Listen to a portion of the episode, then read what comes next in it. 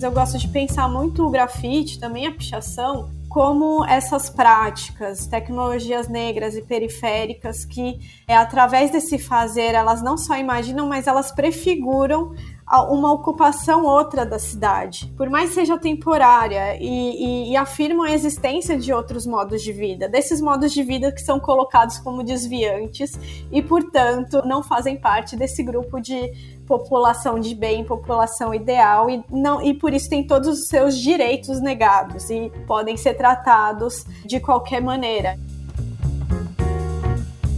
O grafite, uma das expressões da cultura hip hop, é muito mais que tinta no muro, diz a antropóloga Gabriela Leal, convidada desta semana do Ilustríssima Conversa.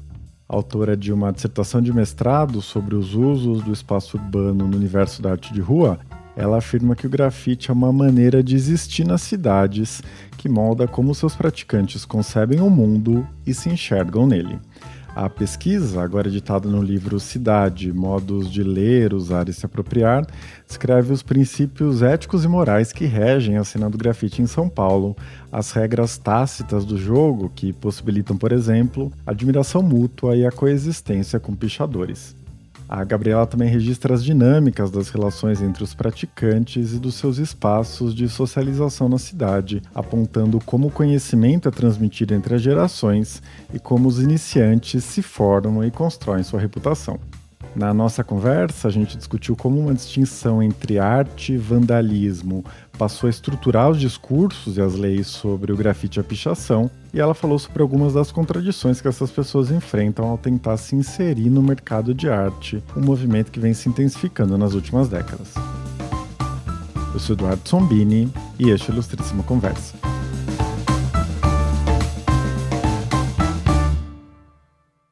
Gabriela, seja muito bem-vinda à Ilustríssima Conversa. Prazer ter você aqui. Quando eu te escrevi na semana passada, né, para fazer o convite para você participar do podcast, você lembrou que o hip hop está completando 50 anos no mundo, né? 40 anos no Brasil. É, eu queria muito poder dizer que essa foi uma sacada minha, né? Mas a verdade é que eu não fazia a menor ideia disso, né? É, então esse episódio, nesse momento específico, vai acabar sendo uma feliz coincidência. Então eu queria começar por aí, né? O marco simbólico da emergência da cultura hip hop, né? É uma festa no Bronx, né? Em Nova York, em agosto de 73. Eu queria te pedir para falar um pouco mais mais sobre esse contexto da cidade naquele período, a efervescência cultural, é, as dinâmicas que estavam acontecendo nesse momento e como o grafite participa é, desse contexto de emergência da cultura hip hop. Bom, primeiro eu quero começar agradecendo, né, por, pelo convite e também por essa oportunidade, por mais que você não soubesse desse marco importante, eu acho que é uma oportunidade muito feliz de falar sobre esse livro nesse momento, né? Pensando então na emergência, é, é, eu acho que é importante a gente pensar que a história dessa festa, né? É, a gente costuma falar que é um dos mitos fundadores da cultura hip hop. É, lembrando que a cultura de hip hop ela é composta por quatro elementos, que é justamente o grafite, que é o tema do livro, sobre o qual a gente vai falar, uhum. o DJ e o MC, que juntos formam um rap, e o, o break, né, que aí são os b-boys e as b-girls, que formam, é, são os quatro elementos da cultura hip hop. Essa festa, de alguma forma, ela marca um pouco essa, essa interação, esse momento das block parties lá no Bronx. E o contexto de Nova York nessa época é um contexto de é, bastante desigualdade, crise econômica, principalmente para as pessoas que moravam nessas regiões periféricas da cidade e lembrando que essas regiões eram, é, sobretudo, habitadas por populações negras e também latinas. Então, nunca é demais lembrar que a cultura hip hop ela é, é uma tecnologia negra, produz conhecimentos, ela é fruto também da diáspora africana no mundo. Ela nasce nos anos 70, ali, né, no, em Nova York, o, grafite, é, ele tem uma história que começa um pouco antes, então alguns pesquisadores americanos e do contexto de Nova York, eles falam um pouco isso, que o grafite ele estava se desenvolvendo um pouco antes, ali nos anos 60, um pouco no contexto das gangues, que é também o contexto onde cada elemento começa a se desenvolver como uma forma de reinvenção desse contexto muito precário e de violência, né, que vem essas formas de manifestação cultural e a festa como uma forma de é, reinventar ali a realidade do território, né. O grafite ele está presente então nessas disputas de gangue, é um pouco nos anos 60, mas também é nos anos 70 que aí o mito fundador do grafite, que aí também é, tem o da cultura hip hop, mas tem o do grafite, que é justamente o TAC é, 183, que é, foi um writer de origem grega, é, que ele trabalhava com entregas de bicicleta em Nova York e escrevia, né, o, ele era o courrier ele, de entregas, e ele escrevia o nome dele pela cidade inteira. Na verdade, não era só ele que estava fazendo isso, mas o que aconteceu foi que o New York Times fez uma reportagem que deu uma grande visibilidade para aquelas dinâmicas que estavam já acontecendo e que também gerou um outro regime de visibilidade para o próprio grafite e que foi incorporado nas dinâmicas de competição e tal. É, não sei se eu respondi tudo, mas eu acho que é interessante lembrar um pouco isso, assim, que o grafite ele já tinha algumas lógicas e, e algumas interações, já estava se desenvolvendo, mas depois ele se integra completamente à cultura hip hop. E quando ele chega em São Paulo, né, que é o contexto que eu estudo, ele já chega nesse é, imbricado na cultura hip hop. Então é um pouco diferente o contexto de influência daqui, que o grafite ele já vem muito nessa conexão com os quatro elementos, né? Que eu acho que aí também tem as suas, os seus desdobramentos para a configuração atual do da cena de grafite em São Paulo.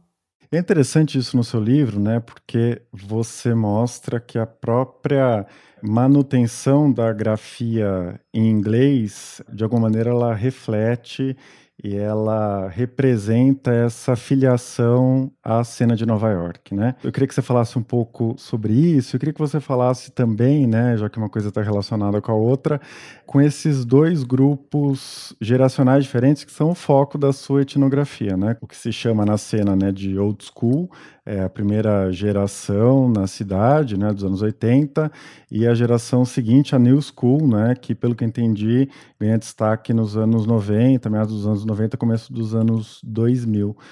Então, um pouco o que né, se sabe sobre essa chegada ou essa emergência da cena em São Paulo, né, muito filiada à trajetória de Nova York, não é? E o que essas duas gerações, de alguma maneira, reproduzem e transformam dessa experiência original? É, eu vou dividir a sua pergunta em duas, duas, partes, né? Eu acho que primeiro tem é, essa questão do recorte da minha pesquisa. Eu acho importante falar sobre ele, principalmente numa etnografia, porque falar do recorte não é só falar de uma questão prática, é também lembrar que essa pesquisa ela não tem a intenção é, de gerar uma narrativa abarcadora e universalizante única das dinâmicas do grafite em São Paulo. Então é importante, por exemplo, falar que na minha pesquisa eu deixo muito explícito desde o início que eu estou falando com homens Obviamente conheci muitas mulheres, mas assim, é um, uma descrição das vivências e experiências de homens, em sua maioria negros, periféricos, experiências deles no grafite que são interpretadas e pensadas por uma mulher branca de classe média universitária que não habita territórios periféricos em São Paulo. Então, acho que é importante é, colocar isso no recorte da pesquisa e também da, desse lugar da onde eu produzo o conhecimento e as reflexões. O, o, recorte geracional, mais especificamente, ele teve muito a ver com a pergunta da pesquisa, que eu tinha é, o interesse de pensar os usos da rua e as possibilidades de cidade que emergem desses usos da rua no grafite. E para isso, eu é, e também lendo muita literatura, vendo o que outros pesquisadores tinham feito, eu entendi que seria interessante eu falar com pessoas que já tinham uma trajetória é, em um repertório mais alargado desses usos da rua e poderiam contar histórias, poderiam me falar mais profundamente sobre isso que eu estava querendo entender. Então foi essa foi uma escolha e aí justamente é da, eu estou falando com a old school, que seria essa geração pioneira e obviamente não com todos, mas pessoas importantes dessa old school que foram justamente aqueles que, quando os primeiros materiais começaram a vir do, dos Estados Unidos, e aí principalmente estou falando de materiais como filmes, o Beat Street, é um dos mais é, citados, eu acho que é o mais citado por todos como um dos que de fato influenciaram na entrada mesmo, na iniciação no grafite. Esses filmes que começam a ser passados em alguns cinemas de bairro, por exemplo, e também na, na Olido, tem lá uma sessão na Olido que também é histórica e que vai reunir vários elementos do hip hop também, não só o grafite mas também as revistas, os videoclipes, que eram revistas por exemplo, só tinha disponível na Paulista, então a maioria tinha que ir lá numa, livra, numa revistaria específica da Paulista, onde tinha algumas revistas importadas, geralmente era uma pessoa que comprava e tirava o xerox e circulava. E por que, que é importante lembrar disso e saber disso? E depois eu falo da outra geração, mas é que eu acho que isso conecta diretamente com a questão do léxico, né? Porque nesses materiais eh, não circulavam só as fotos, né? Só imagens, circulavam termos, é, modos de fazer, éticas, é, moralidades relacionadas com grafite. Quando você começa a ter contato com essa cena, a primeira coisa que você percebe é que tem um léxico muito particular, que é essa junção de muitos dos termos que vieram de Nova York, mas também outros termos que são inventados aqui, como o próprio termo rolê, pico, enfim, é, mas é um léxico particular que é combinado. E por que, que é importante pensar, é, saber disso? Porque eu acho que tem um contexto muito particular é, no Brasil, que às vezes é muito difícil explicar quando você está fora. Que são essas duas grafias, grafite, F-F-I-T-I, e grafite, F-I-T-E, que, para simplificar, para quem estiver escutando, quando estiver falando grafite, eu estou falando do F-F-I-T-I. quando eu falar grafite entre aspas, eu estou falando do grafite, F-I-T-E. E é uma das primeiras discussões que aparecem no meu livro, e não é trivial, como eu mostro nessa discussão, que é importante a gente entender é, não só a questão da grafia, mas é que essa grafia é um índice de maneiras de interpretar e de representações sobre o grafite. E foi interessante porque eu tive uma oportunidade, que é o empoderável etnográfico, etnográfico que foi o acontecimento do Dória no meio da minha pesquisa, que, é, entre outras coisas, me ajudou a perceber isso de maneira muito evidente. Então, eu estava lá pesquisando e, e, nos materiais, e a comunidade do grafite, do hip hop em geral, produz muito material e narrativas sobre si e registros sobre si. E também flyers de divulgação, de encontros e tal. E além das redes sociais, onde eu também posso ver é, a, a grafia, né? Porque na fala a gente não consegue distinguir. E era muito evidente esse uso do grafite FFTI. A escolha de manter essa grafia e esse termo é, é, também uma escolha de se filiar a essa cultura mundial, a esse movimento mundial e também aos valores deles, né, desse movimento. Então, estou falando é, da pintura sem autorização e não comissionada, porque às vezes tem um entre nessa questão, que eu acho que são as duas principais coisas que caracterizam, né, aí o grafite grafite FFITI. E principalmente, como eu vou defender no, no próprio livro, que fazer grafite é uma maneira de existir. Que foi um grande ensinamento das pessoas que colaboraram com a minha pesquisa, que é não é só uma tinta no muro, não é só sobre isso, existe toda uma dinâmica que existe uma subjetividade investida na ação é, que é através desse fazer que eles mesmos se reinventam e dão significado para múltiplas dimensões das suas vidas e trajetórias na cidade. E, na, e não só na cidade, mas né, histórias de vida. Mas, olhando para o grafite, entre aspas, é, é a, a, forma como, é, mais usual que a gente encontra nos grandes meios de comunicação e principalmente nas normas e todos os materiais estatais. Acho que a Secretaria de Cultura também muitas vezes usa isso, esse grafite, entre aspas, mas também é que a forma dicionarizada, né? Então, nesses meios institucionais, acaba sendo essa norma, né? E não a forma, o, o neologismo TTI, que tem todo esse significado. Né? É, então, mas que é uma normatividade que não faz sentido, porque na verdade ela inventa, ela tem um, esse outro, outra forma de escrever grafite, que eu já vi em muitos lugares aparecer quase como uma tradução, porque o grafite nos Estados Unidos ele tem o, mais o sentido da pichação com CH não o sentido que tem no contexto brasileiro. Por isso que não ganha tanto sentido esse, essa tradução literal. Mas voltando para a questão estatal, que vai aparecer em vários momentos na, no livro, esse termo, grafite entre aspas, ele, ele tem um sentido mais homogeneizante, coletivizador, que vai ter uma interpretação muito mais simplificadora e reduzida do que é o grafite, que aí tem mais relação com a dimensão visual, geralmente os murais, então não vai considerar, por exemplo, as tags, os throw-ups, as outras modalidades de pintura do grafite, e, sobretudo, feitas com autorização. em geral, vai ser que é o que é equiparado com a arte nessas disputas que a gente vê quando tem a questão dos programas anti-pichação, que eu discuto também no livro. Então, acho que é importante, e é importante também falar do léxico para lembrar do. Quando eu estou falando grafite, eu estou falando desse outro grafite, desse, desse significado complexo, que é uma maneira de existir no mundo e na cidade, que vai além de uma tinta no muro. E eu acho que. Ah, só falta um ponto para eu responder, então, da segunda geração. é, que também fez parte da minha pesquisa, que é essa geração. Bom, a primeira geração começa ali a pintar nos anos 80, né? Também no, no do, dos anos 90, e a segunda geração é, é final dos anos 90, bem início dos anos 2000. E são gerações que vão se encontrar, tem muita troca ainda hoje, muitas alianças essas, entre essas duas gerações, e são as gerações que vão de fato dar alguns contornos, as pessoas com com as quais eu trabalhei tão nativa até hoje, vão dar contornos tanto à cena de grafite, em termos de regras, regras do jogo, norma e tal, mas também outras dimensões que começam a se desdobrar do grafite nesses 40 anos, que são essas dimensões de trabalho, que eh, são dimensões diferentes, não estão dentro da cena do grafite, mas são dimensões que muitas vezes se é, interseccionam, né?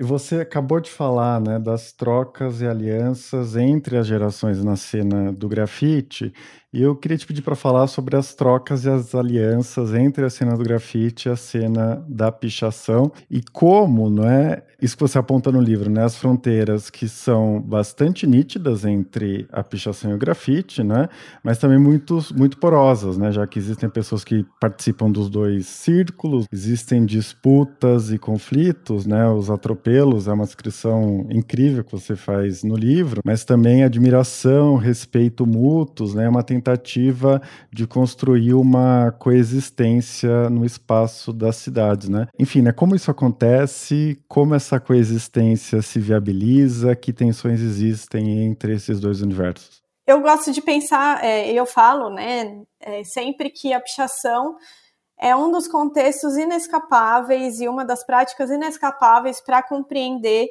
as dinâmicas e a própria estética do grafite de São Paulo. A própria distinção que eu faço entre grafite e grafite entre aspas, ela também é muito inspirada, não só inspirada, mas dialoga, né, com é, a distinção que o, o, Alexandre Pereira, né, o professor Alexandre Pereira, que é um antropólogo que pesquisa pichação já há muitos anos, ele registra que é justamente a forma como os pichadores escrevem pichação, que é com X, e durante muito tempo foi tida como errada, simplesmente um erro ortográfico, mas que na verdade indica uma escolha de diferenciação, de distinção em relação a outra ideia de pichação com CH. A pichação com X é, é, esse movimento que também nasce nos anos 80, mas ele se fortalece nos anos 90, também periférico, com características um pouco distintas em relação à estética, sempre é com uma cor só, com riscos retos, longilíneos, tem uma questão um pouco diferente de escolhas, muitas vezes, das superfícies, também as dinâmicas e os regimes de status e de reconhecimento dentro da pichação é um pouco diferente do grafite, então é o que a gente fala, é um rolê que tem as suas dinâmicas, as suas lógicas, mas que tem essa relação muito próxima com grafite. Assim, para mim, né, durante a pesquisa, durante a etnografia, e até para fazer um parênteses, durante a minha etnografia, o principal foco foi acompanhar momentos de pintura na rua, ficou evidente que era impossível pensar o grafite ou falar do grafite de São Paulo sem falar da pichação e entender a pichação de alguma forma. É uma dinâmica muito próxima mesmo de espaços de sociabilidade comum,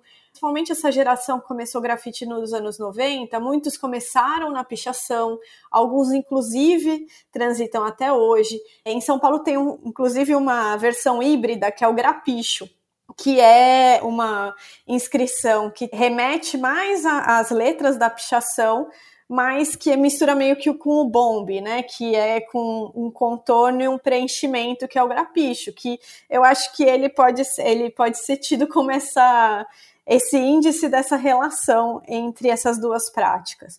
E óbvio, tem conflito também, né? Essa questão do atropelo, para quem não sabe, o atropelo ele faz parte desse conjunto de regras que existe, né, na cena do grafite, mas que o atropelo especificamente é também compartilhado com pichadores, que é justamente essa é o ato de pintar em cima de outra pessoa que é gravíssimo, isso gera conflitos para além do muro. Mas por quê? Para a gente entender, porque às vezes a gente pensa, nossa, mas que bobagem. Mas é que quando a gente começa a entender também os significados de todas as inscrições que estão no muro, que elas são índices de pessoas, de identidades, de tempo gasto, de repente um risco sofrido ali, violências que aconteceram, e também assim, de um tempo, de repente a pessoa demorou muito tempo para escolher aquele lugar, conseguiu o momento certo para pintar e tal.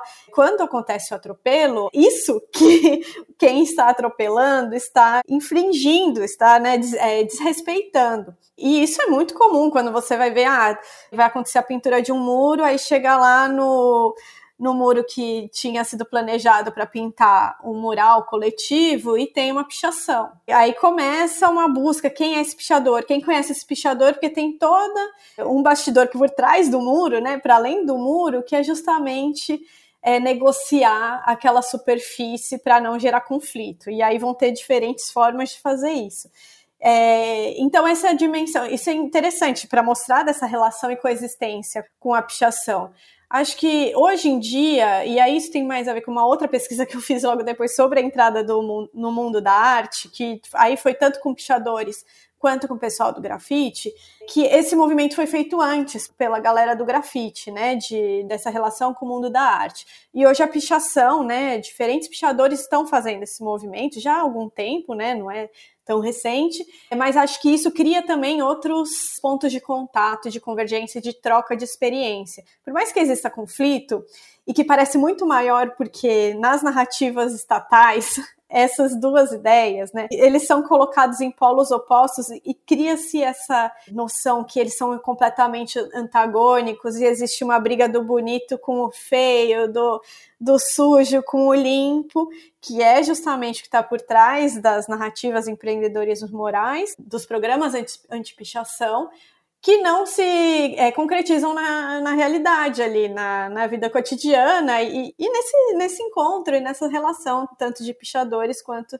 de quem está envolvido no grafite. Isso eu acho que é fundamental compreender também para a gente dar complexidade e levar mais a sério os dois movimentos, assim, porque eles têm muito a contribuir e sabem muito sobre a cidade também. Claro, com certeza.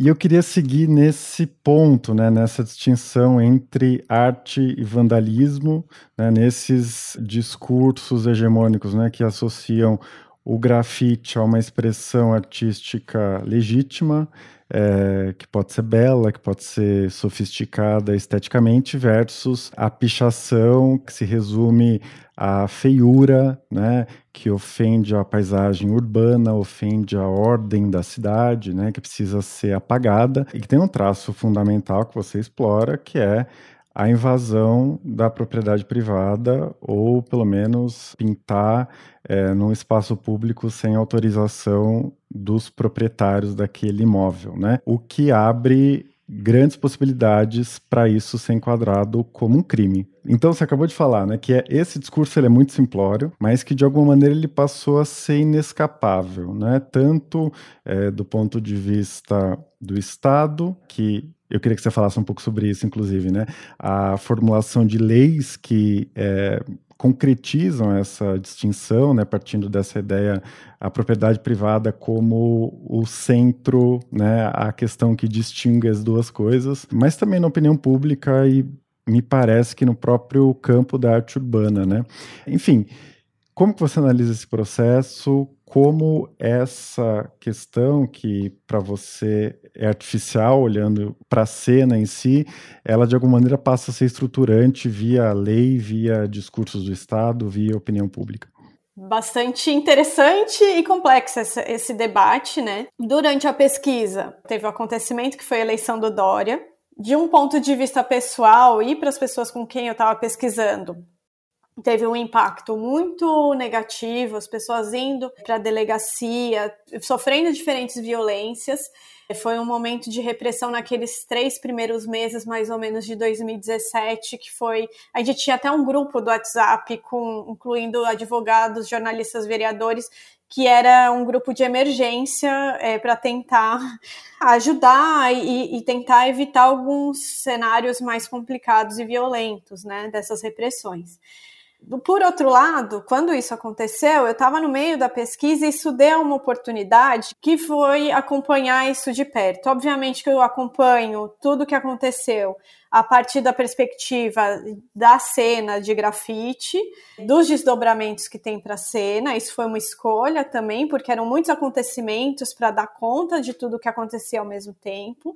Mas foi muito interessante, porque isso me deu uma oportunidade para fazer uma discussão e perceber como se dá essas construções e esses diálogos, e como o Estado é, se apropria e mobiliza noções de arte, beleza e feiura como muitas vezes uma metáfora para um projeto específico de cidade que está muito relacionado com um projeto excludente, pautado na propriedade privada, que é um pouco a maneira de é, administrar e fazer a gestão do, do espaço público, e não só público, do espaço em geral de São Paulo, né? O que eu vejo, né, que aconteceu nessa época. Então, o Dória, é, ele foi um grande exemplo, que é um exemplo entre tantos, que usa esse programa anti-pichação, anuncia esse programa anti-pichação, como um instrumento de performance de poder no espaço, num momento em que ele está assumindo a prefeitura. Então, é um pouco também esse jogo que acontece nesses primeiros três meses e que ele vai usar essas distinções entre beleza, feiura e associar esses dois polos, que é a pichação e o grafite, que o grafite é o belo, é a arte e é o autorizado, e, o, e, a pichação com CH é, incluir a pichação com X, mas qualquer outra intervenção urbana não autorizada é a sujeira, é, é o feio, é o vandalismo e tal. Então eu faço toda uma análise desse empreendedorismo moral para mostrar essas várias fases e como essa, essas duas ideias elas vão sendo modificadas ao longo do tempo de acordo com os é, os interesses e também ele sentindo um pouco a pressão da opinião pública, aquele momento que teve os apagamentos da 23 de maio, então, opa, aí que aparece o grafite no discurso. Antes era tudo, ah, pichação era tudo, vamos, vamos apagar essa cidade. Era um pouco esse discurso e essa mobilização dessas duas ideias, né? E eu acho que isso é muito importante, porque esses são, esses são termos, grafite, pichação, arte, que eles estão muito no cotidiano das pessoas e num vocabulário muito corrente. E a gente às vezes ouve e não para para pensar o que, que eles estão de fato nomeando e significando. Então, quando é, eu faço toda essa, eu reconstituo um pouco dessa trajetória moral do Dória, os passos que ele vai construindo até ele conseguir acelerar lá a construção desse novo programa anti-pichação, e analiso depois o, o texto que, que foi para o programa, quando você lê o tipo de distinção que ele faz no texto, na verdade, ele está falando muito pouco, né? Os vereadores, não é só o Dória, a gente está pensando nesse conjunto de legisladores da cidade. Eles estão falando muito pouco sobre as inscrições. Ali, as principais distinções dizem respeito a propriedade privada, a criar é, instrumentos cada vez mais sofisticados para essa proteção do principal cidadão da cidade de São Paulo, que é a propriedade privada e os interesses é, do mercado, sabe? Então, aí falando um pouco dessa lei, que foi de 98, da lei do artigo, né, que é inserido na lei de crimes ambientais, que foi é, aprovado em âmbito federal pelo FHC e depois teve a modificação é, do artigo durante o governo Dilma, eu lembro muito que na época teve toda uma discussão, não, o grafite foi é, descriminalizado, tinha uma discussão sobre isso. Só que quando você lê o, o, texto, não é isso, não é descriminalizando. Lembrando que o grafite ele tem esse caráter de não autorização também. E não é. E os textos eles só consideram grafite, aí o grafite entre aspas, que são feitos de maneira autorizada. Então é um pouquinho para a gente entender também como esses instrumentos, apesar deles usarem esses termos, arte, beleza, feiura, eles na verdade estão criando é, fronteiras daqueles que fazem parte, aqueles que não fazem parte, né? De, de uma certa noção e um certo projeto de cidade e que tem a propriedade privada como um dos seus principais pilares. Eu fiquei pensando, né, quando eu estava lendo o seu livro, você apresenta, né, aquela proposta é, no início da gestão Dória de apagar, né, todos os grafites na 23 de maio, né, que haviam sido comissionados pela Haddad, né, tinha investimento público naquelas, naquelas obras. E eu fiquei pensando, na verdade, como o centro de São Paulo, a, área central de São Paulo, né, de uma forma mais ampla, nas últimas décadas ela vem sendo um terreno fértil né, para essas políticas é, que se inspiram nesse ideal de uma ordem é, urbana, de uma ordem social. Né? Então, essa ideia de que o centro está sujo, a cidade está suja, que aparece a partir da paisagem urbana, né? Então, desde o lixo que se acumula porque a gestão é ruim, até as pichações que né, enfeiam todos os imóveis e desvalorizam e criam uma, um ar de, de caos e decadência, etc. Como isso, de alguma maneira, né, condensa ou expressa né, esse como você disse, um projeto de cidade, né, um desejo de purificar esses espaços, né? Acho que você até usa esse termo no seu livro, né?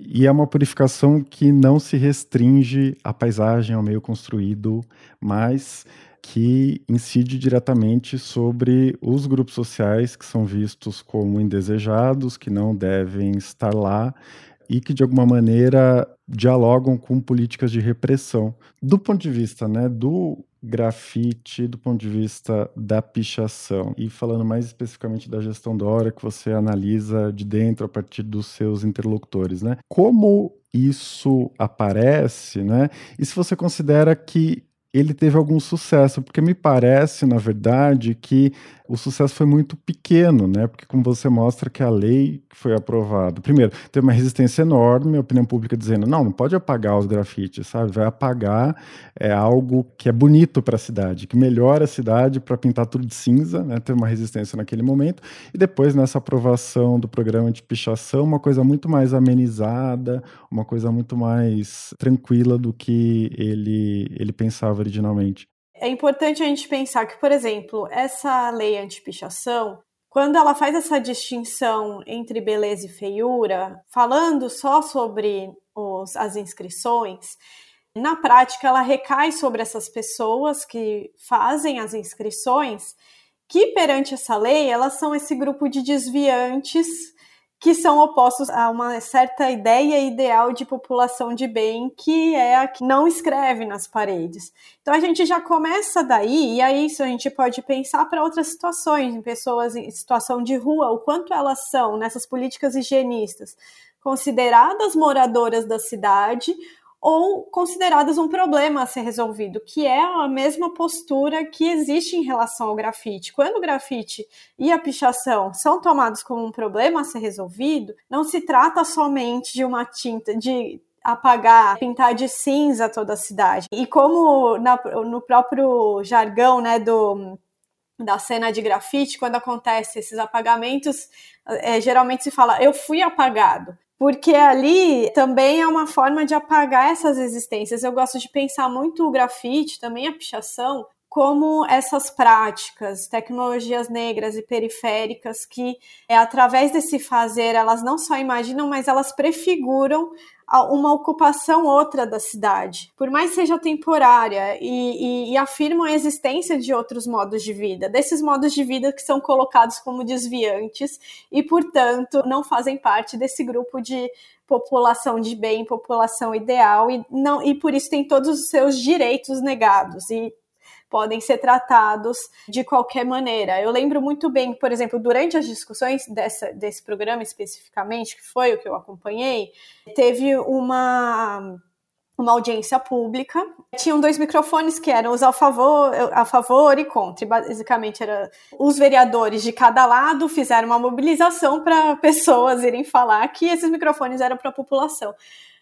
Mas, assim, também a audiência, assim como o Dória usou esse programa e outros prefeitos usaram, era também uma performance de poder e de política, porque todas as falas dos, de pichadores e de envolvidos com grafite foram sumariamente ignoradas Afinal, eles são vândalos, quem são eles para falar alguma coisa? Já parte-se dessa premissa, né? Então, essas, esse tipo de lei, né, higienista, que tem, que reflete esse modelo de cidade branca e excludente, né, ele já parte dessa premissa que pessoas não merecem fazer parte dessa dinâmica maior e não devem ser ouvidas, né. É, Para pensar na eficácia dessa regra, eu até dialogo e me inspiro nas ideias de um sociólogo que faleceu recentemente, que é o Howard Becker, que é um sociólogo bastante importante, que ele vai pensar, na verdade, sobre o uso da maconha nesse estudo dele no contexto dos Estados Unidos, mas que ele vai pensar na eficácia de uma regra e como que ela vai sendo é, construída e como ela pode ser imposta ou não. E uma das premissas que ele fala é que justamente uma regra para ela ser imposta, ela precisa desse estímulo. E existe um padrão nesses programas anti-pichação e com o Dória não foi diferente, porque ele dá esse, essa relevância numa agenda pública de, e, e também de ficar toda hora na rua apagando e mostrando uma certa eficiência, né, e tal. É que eles têm essa característica, tem toda essa mobilização, é, tem uma pressão na própria força policial, porque precisa, no caso do Dória, ele precisava gerar é, estatísticas para mostrar que isso era uma epidemia, ele precisava né, anunciar esse problema publicamente. E além da própria aceleração desse projeto anti-pichação, ele vai tentar é, trazer o DEIC para tentar enquadrar a galera do grafite da pichação como quadrilha e aí daria prisão em flagrante. Então cria-se toda uma pressão também para mostrar uma eficácia mais que com o tempo ela começa a ser diluída, porque até assim, é, a imposição dessa regra, ela não depende só da agenda do prefeito, tem vários agentes, inclusive, né, especificamente no caso dessa, da lei antipichação, ficou a cargo, sobretudo da Guarda Municipal Civil, que tem muitas outras coisas também para lidar e as pessoas ali no seu dia a dia, elas vão hierarquizando e priorizando outras coisas. E de fato, o que mais se o pessoal que pinta na rua fala é que é isso, quando eles são enquadrados, sofrem alguma abordagem policial e na, naquela conversa, naquela negociação, é muito comum ouvir é, um policial falando assim: ah, lá vai a gente ter que lidar com alguém pintando muro, sabe? Do tipo, eu tenho mais coisa para fazer. Então, isso é uma fala também muito comum. Só para a gente entender da complexidade dessa regra. Uma das coisas que talvez tenha sido não só desse programa do Dória, mas ao longo do. Acho que com o programa antipichação do Kassab e com o Dória também, é, isso foi reforçado, que foi essa frequência maior de apagamentos na zeladoria urbana. Então, isso principalmente no centro, né, no centro da cidade, que é o centro onde circulam as pessoas que os prefeitos entendem que precisam ver que o seu modelo de cidade está sendo implementado, né, e por isso ali precisa estar limpo, né, belo, né, a partir de uma certa noção. Então é, é isso, é uma eficácia relativa, por isso que eu falo que esses programas são muito mais instrumento de poder é, e espacialização do poder durante espetacularização do poder no espaço nesses períodos porque quem faz grafite sabe dos riscos, Então, quem faz grafite em São Paulo já está acostumado com esses programas desde o Celso Pita, sabe um pouco das dinâmicas, vai rearranjar. Tem uma letra complexa já sobre a cidade e as suas dinâmicas que ajudam a negociar e a reinventar suas próprias práticas para não parar de pintar na rua, né? O que vai acontecer, obviamente, tomar mais cuidado em certos períodos, em outros não, em certos locais da cidade.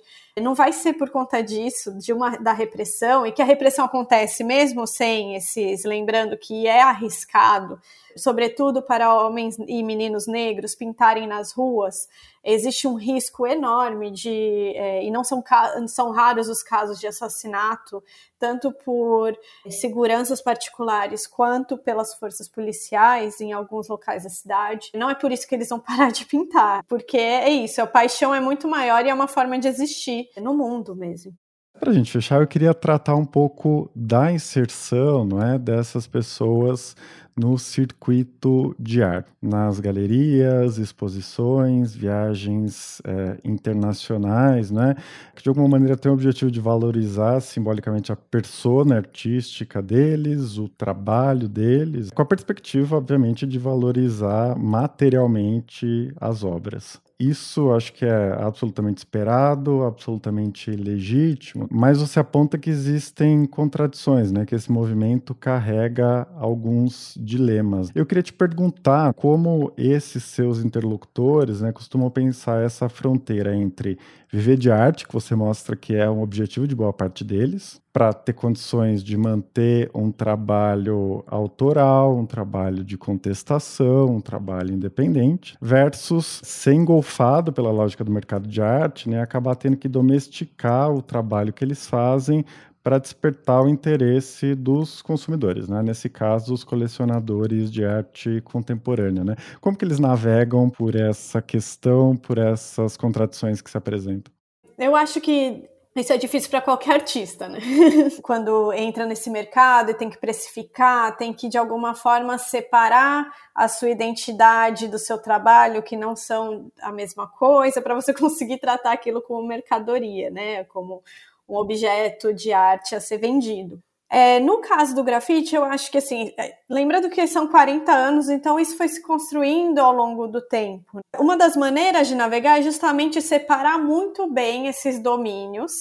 Embora, obviamente, os rolês, nos rolês de grafite muitas vezes seja ali onde as suas alianças vão ser formadas e que podem ser que convites para depois expor fora surjam a partir do que aconteceu no rolê, mas grafite é uma coisa, é ilegal, tem essas outras dinâmicas, é uma maneira de existência, e ser artista é outro. Isso foi um processo que eles foram entendendo ao longo do tempo. Ser esse artista da street art, que inclusive muitos no contexto de São Paulo colaboraram para essa da criação desse próprio mundo especializado de arte, que é o da street art, do grafite fine art, aí tem diferentes nomenclaturas. Mas não é fácil também. Ao mesmo tempo, apesar desses dilemas, porque, né, lembrando que eu já falei que o grafite, a, trajetória de vida se confunde, se emaranha com a trajetória no grafite. Então, a própria identidade está ali, então tem que ter esse aprendizado, que é difícil, assim como para outros artistas em diferentes é, situações, vai ser também. E também de saber desenvolver uma linguagem, porque uma coisa é você pintar na rua, é, o seu nome de rua, e outra coisa também você desenvolver uma linguagem que é inspirada na rua, mas que não está vendendo o seu nome de rua, não é aquilo que você está vendendo necessariamente. Então, são aprendizados que ao longo do tempo, o próprio mercado, né, ele vai fazendo essa seleção e vai determinando quem é bom, quem é não é tão bom, enfim, né, que são as dinâmicas mais do mercado da arte. O que eu acho interessante de pensar nesse sentido é como uma prática ilegal, reprimida, constantemente reprimida, como essas pessoas envolvidas nessa prática conseguiram forjar formas de trabalho a partir das habilidades e das redes criadas nessa prática, também contrariando muitas estatísticas e é, contrariando também a própria lógica do mercado, onde muitas pessoas das periferias não podem entrar no mundo da arte. É importante também lembrar que foi por conta do grafite que muitos tiveram contato com a arte contemporânea, foram depois estudar artes visuais. É, e que também tem esse processo de formação. Eu falo que o pessoal do grafite é, é tão nerd quanto os acadêmicos, que eles estão sempre estudando, seja para o mundo da arte, ou seja para pintar melhor, para fazer o traçado melhor. Tá, tem esse estudo constante. E não é diferente também para aqueles que foram é, fazer esse movimento no mundo da arte. Então, assim, não é fácil mas teve essa construção, e isso é muito nítido dentro da cena, que são domínios separados por mais sejam as mesmas pessoas, mas muitas vezes até os termos, o vocabulário é, são domínios separados, a gente vai falar de forma diferente, são outras inscrições que estão ali, mas as habilidades podem ter sido as habilidades que eu comecei desenvolvendo na rua, né? É, e é muito maduro, tem muitos artistas com, com essa percepção e essa reflexão muito madura a respeito do mercado da arte, dessas ambiguidades que muitas vezes se inserir no mercado da arte, no mundo da arte, não se traduz necessariamente numa mobilidade social, porque muitas vezes isso acontece de forma pontual e de acordo com essas lógicas do mercado.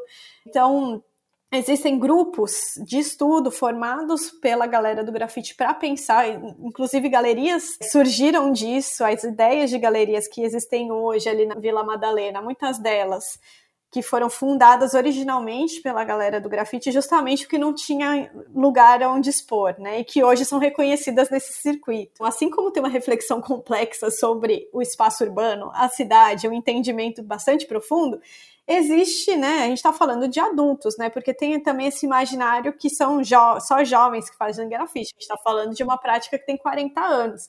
É, então, muitos desses adultos que cresceram no grafite são os que estão também é, desenvolvendo essas outras estratégias e maneiras de entrar nesse mundo da arte, da street art, ou inclusive almejando arte contemporânea, também desvincular de vez. Uma coisa é eu fazer grafite, outra coisa é o que eu exponho, as esculturas que eu faço, por exemplo. Muito bom. É, a gente precisa encerrar, então, para recapitular, Gabriela Leal é autora de Cidade, Modos de Ler, Usar e Se Apropriar, a São Paulo do Grafite, que saiu recentemente pela editora Funilaria. Gabriela, foi um prazer enorme ter você aqui. Eu tinha várias outras perguntas. Essa sua reflexão sobre a inserção é, do grafite, da pichação no mercado de arte é super interessante. Eu vi uma, uma apresentação recente sua sobre isso. Então, fica o convite para as pessoas lerem o seu livro, darem uma olhada nesses seus trabalhos posteriores. E é isso. Muito obrigado pela sua participação. Ah, eu que agradeço, agradeço a conversa. Também aproveito para agradecer todos aqueles que fizeram parte de alguma forma e que me ensinaram muito sobre São Paulo e sobre grafite. É um fruto de uma jornada coletiva e eu tenho muita gratidão por todas essas pessoas.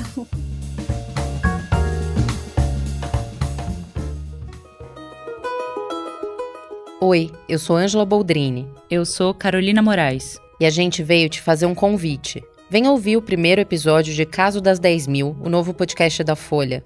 A série investiga o maior processo criminal sobre aborto do Brasil e como esse tema virou pauta em Brasília. O link está aqui na descrição. O próximo episódio sai na quarta-feira.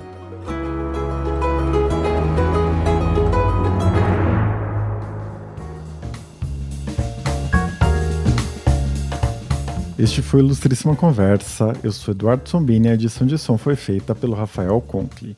Se você tiver comentários, críticas ou sugestões, fica à vontade para me escrever. Pode ser pelo Instagram, pelo Twitter ou pelo meu e-mail eduardo.sombini.grupofolha.com.br. A gente se vê daqui a duas semanas. Até lá!